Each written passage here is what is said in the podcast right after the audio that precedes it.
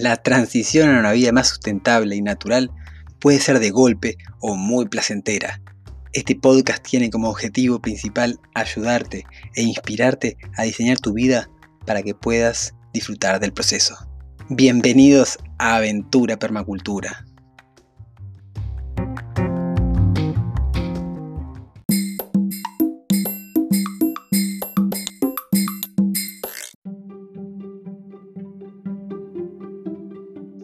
Buenas, buenas, buenas. ¿Cómo están por ahí, valientes? Un día más grabando este podcast en la noche. Con bien poquita energía ya me estaba quedando dormido contando los cuentos de la noche.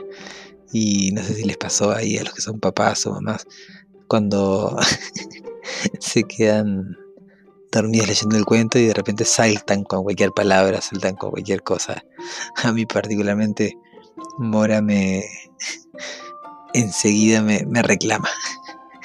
Y bueno, ahí hoy el podcast está dirigido hacia todas las personas que, que ya tienen un terreno, que ya tienen un, un lugar en donde poner ahí un primer, un primer nido quizás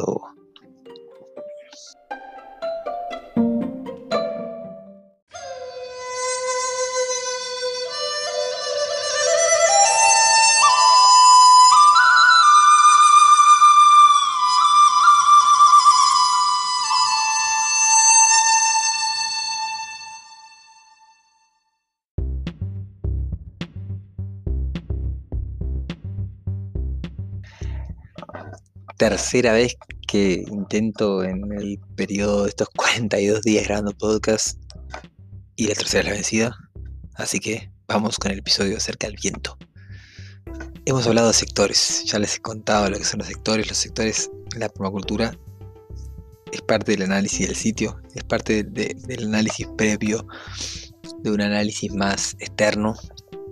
Hemos hablado también del análisis que tiene que ver con con el cliente, con el soñador, con el, con el propietario, ¿ok? Del análisis del sueño, de la visión, la misión, los objetivos, las necesidades. Y ahora también estoy nombrando el análisis del sitio, que es como el análisis de, la observación del campo, del territorio, del suelo, del sol, la vegetación, las pendientes, el agua. Y una de esas cosas también son los sectores. Los sectores son externos al, al sitio o de alguna manera ya están, no dependen de nosotros, ellos ya están ahí. Entonces ahí está más claro como, bueno, la insolación, ¿no? las horas de sol, el agua, la precipitación, el, los vecinos, las posibilidades de incendio. Y entre esas cosas están los vientos. Los vientos, uff, si serán importantes, si no, nosotros cuando en nuestra primera experiencia siempre cuento en el campo, esa casita estaba puesta, claro, en un lugar muy, muy periférico, ¿no? muy, muy panorámico, en un lugar alto del terreno, ¿verdad? Pero claro, no, tiene un árbol alrededor y era un lugar muy ventoso. Y tenía todo el sur, acá en Uruguay los vientos predominantes son...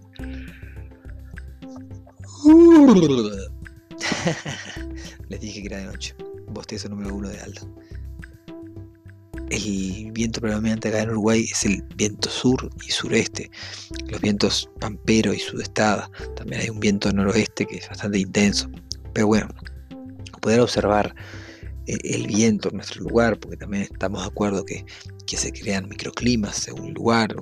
Nuestro país es bastante chico, entonces el, el viento da casi en todo el país de la misma dirección, pero en países más grandes que tienen distintos relieves, pero macro relieves, ¿verdad? Montañas que dividen el país a la mitad, cordilleras, o bajos, valles, altos, eh, altiplanos, como distintos tipos de, relieve que, pueden llegar a cambiar la, la predominancia de distintos vientos según el territorio más, la localidad, ¿verdad? Como la bioregión también. Entonces, cuando hablamos de vientos, es muy importante entender que lo más importante que tenemos que hacer es primero saber a través de la observación, uno, o a través de, de alguna manera del saber local, de la, de la interpelación, como de, la entrevista, o como poder conversar con las personas que, que tienen más saberes desde ese lugar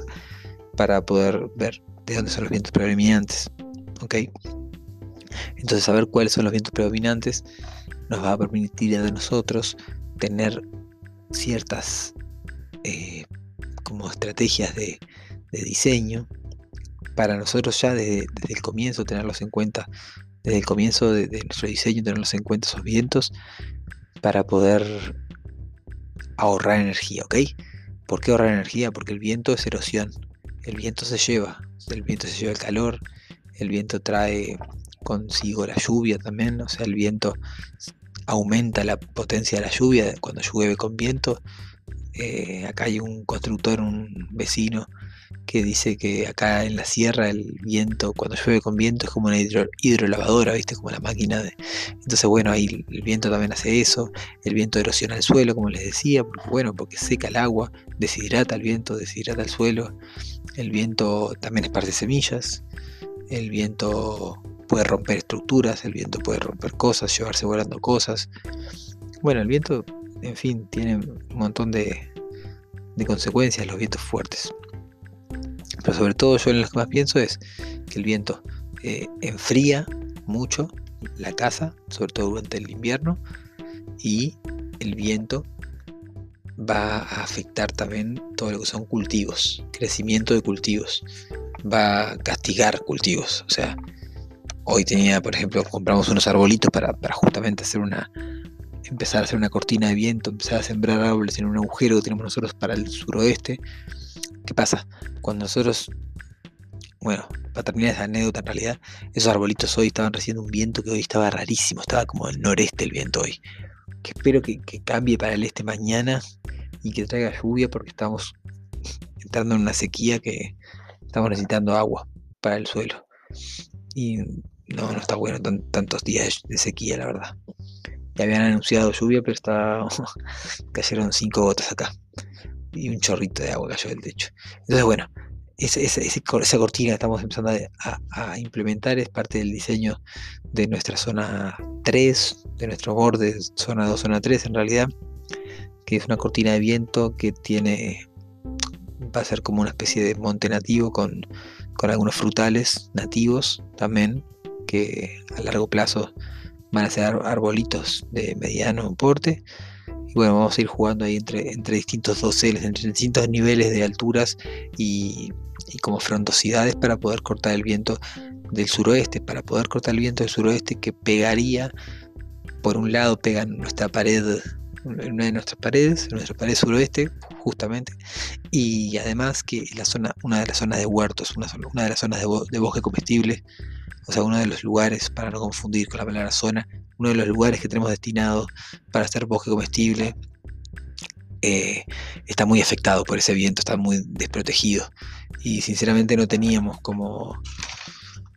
No teníamos un, un lugar en este análisis del, del sitio que hicimos nosotros para elegir el lugar para nuestra casa.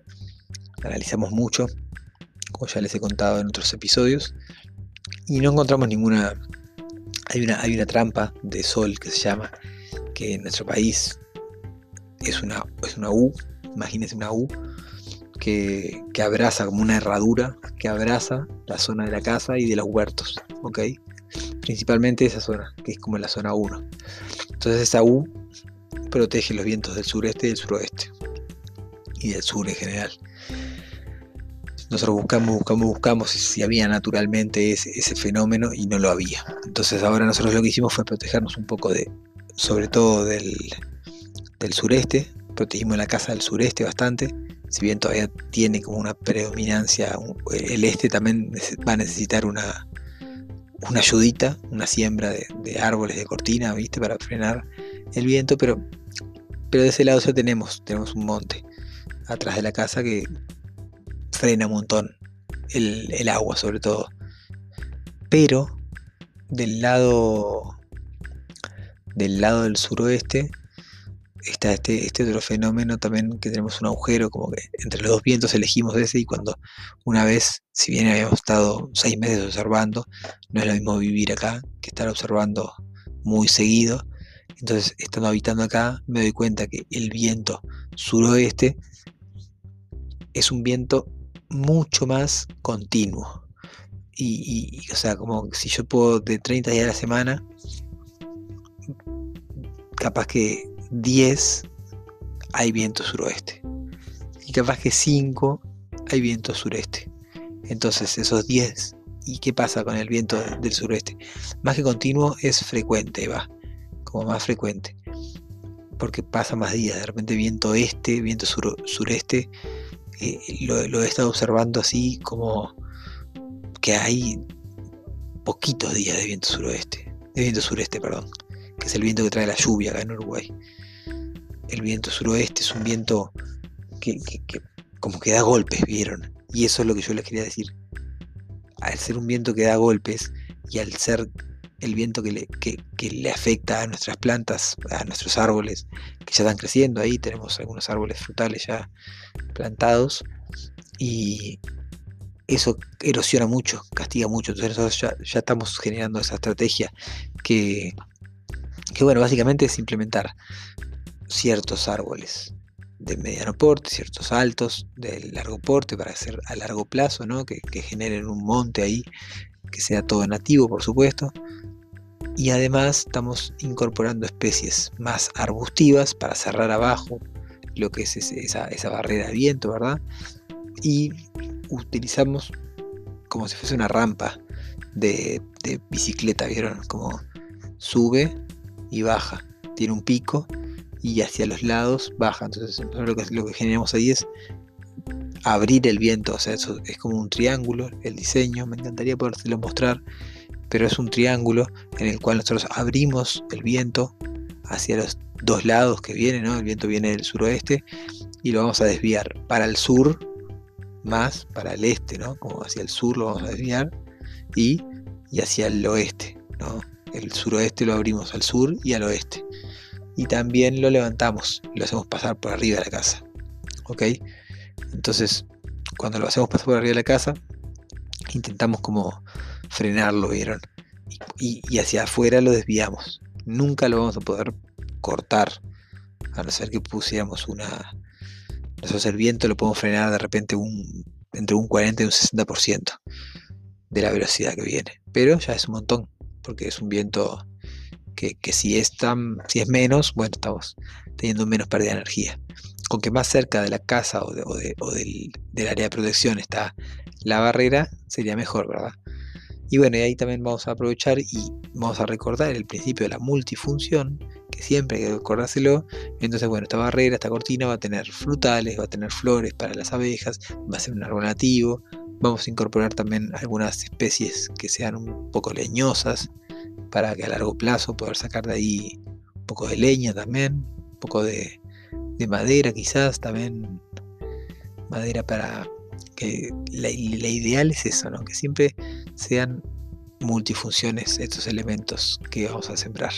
Así que bueno, les quería contar un poco de eso, es un podcast cortito, estoy en una zafra de trabajo bastante interesante y como muy bendecido de estar pudiendo hacer algo así tan, tan lindo con mi tiempo dedicado a, servicio, a ayudar personas, ¿verdad?